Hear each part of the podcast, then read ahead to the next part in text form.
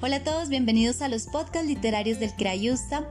Para hoy leeremos el libro recomendado de la semana titulado Padres e Hijos, en donde se recopilan diferentes em, historias, pequeños cortos del autor Kafka, quien nació en 1983 en Praga. Recordemos, él falleció eh, a muy temprana edad, a los 40 años, en 1924.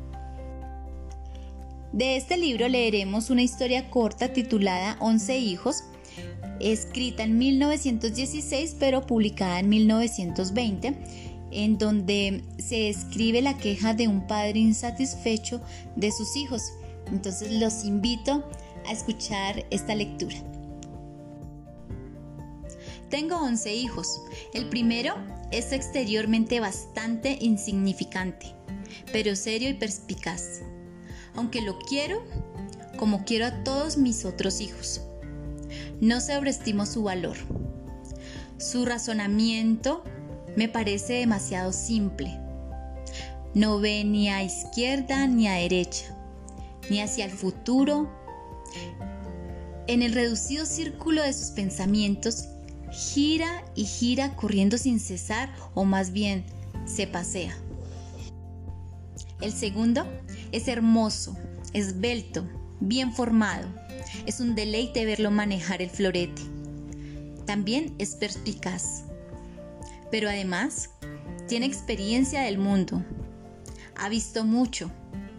Y por eso mismo, la naturaleza de su país parece hablar con él más confidencialmente que con los que nunca salieron de su patria. Pero es probable que esta ventaja no se deba únicamente ni siquiera esencialmente a sus viajes. Más bien es un atributo de la inimitabilidad del muchacho, reconocida por ejemplo por todos los que han querido imitar sus saltos ornamentales en el agua, con varias volteretas en el aire y que sin embargo no le hacen perder ese dominio casi violento de sí mismo el coraje y el afán del imitador llega hasta el extremo del trampolín, pero una vez allí, en vez de saltar, se sienta repentinamente y alza los brazos para excusarse. Pero a pesar de todo, en realidad debería sentirme feliz con un hijo semejante. Mi afecto hacia él no carece de limitaciones. Su ojo izquierdo es un poco más chico que el derecho y parpadea mucho.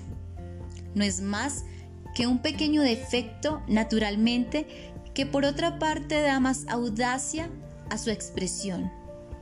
Nadie, considerando la incomparable perfección de su persona, llamaría a ese ojo más chico y parpadeante un defecto. Pero yo, su padre sí, Naturalmente no es un defecto físico lo que me preocupa, sino una pequeña irregularidad de su espíritu, que en cierto modo corresponde a aquel cierto veneno oculto en su sangre, cierta incapacidad de utilizar a fondo las posibilidades de su naturaleza, que yo solo entreveo. Tal vez esto es por otra parte sea lo que hace de él mi verdadero hijo porque ese fallo es al mismo tiempo el fallo de toda nuestra familia y solo en él es tan aparente. El tercer hijo es también hermoso, pero no con la hermosura que me agrada. Es la belleza de un cantor. Los labios bien formados, la mirada soñadora, esa cabeza que requiere un cortinaje detrás para ser efectiva el pecho extraordinariamente amplio, las manos que fácilmente ascienden y demasiado fácilmente vuelven a caer, las piernas que se mueven delicadamente porque no soportan el peso del cuerpo. Y además, el tono de su voz no es perfecto, se mantiene un instante, el entendido se dispone a escuchar pero poco después pierde el aliento. Aunque en general todo me tienta a exhibir especialmente a este hijo mío, pero prefiero mantenerlo en la sombra. Él por su lado no pone reparos, pero no porque conozca sus defectos, sino por pura inocencia. Aún más, no se siente cómodo en nuestra época, como si perteneciera a nuestra familia, pero además formará parte de otra, perdida para siempre. A menudo está melancólico y nada consigue alegrarlo. Mi cuarto hijo es tal vez más sociable, verdadero hijo de su época. Todos lo comprenden, se mueve en un plano común a todos y todos lo buscan para saludarlo. Tal vez esta apreciación general otorgue a su naturaleza cierta ligereza, a sus movimientos cierta libertad, a su racionamiento cierta inconsecuencia. Muchas de sus observaciones merecen ser repetidas, pero no todas, porque en conjunto adolecen realmente de extrema superficialidad. Es como aquel que se eleva maravillosamente del suelo, asciende los aires como una golondrina y luego termina desoladamente su vuelo en un oscuro desierto, en una nada. Estos pensamientos me amargan cuando lo contemplo. El quinto hijo es bueno y amable. Promete hacer menos de lo que es. Era tan insignificante que realmente uno se sentía solo en su presencia. Pero ahora ha logrado gozar de cierto crédito. Si me preguntan cómo, no sabría contestar. Tal vez la inocencia sea lo que más fácilmente se abre paso a través del tumulto de los elementos de este mundo, e inocente lo es. Quizá demasiado inocente. Amigo de todos. Quizá demasiado amigo. Confieso que me siento mal cuando me lo elogian. Parece que el valor de los elogios disminuyera cuando se los prodigan a alguien tan evidentemente digno de elogios como mi hijo. Mi sexto hijo parece por lo menos a primera vista el más profundo de todos. Es un cabizbajo y sin embargo un charlatán. Por eso no es fácil entenderlo.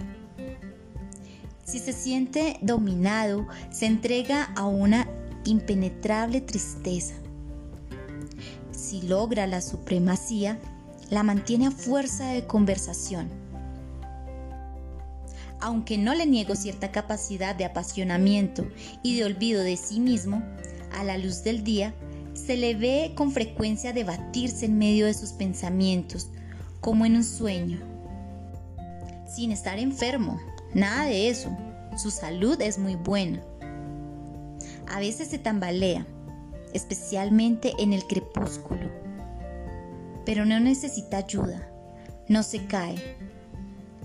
Tal vez la culpa de ese fenómeno la tenga su desarrollo físico, porque es demasiado alto para su edad. Eso hace que en conjunto sea feo, aunque en ciertos detalles es hermoso. Por ejemplo, en las manos y en los pies. También su frente es fea. Tanto la piel como la forma de los huesos parecen mal desarrollados.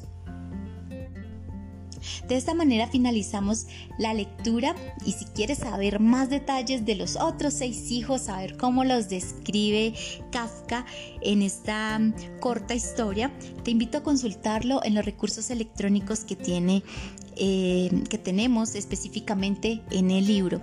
Con este libro finalizamos la literatura recomendada y te invitamos a ser parte de estos podcasts literarios. No olvides consultarnos cómo debes eh, hacerlo y recuerda, em, la mejor compañía siempre, siempre va a ser la literatura. Crayusta vive el nuevo concepto de biblioteca.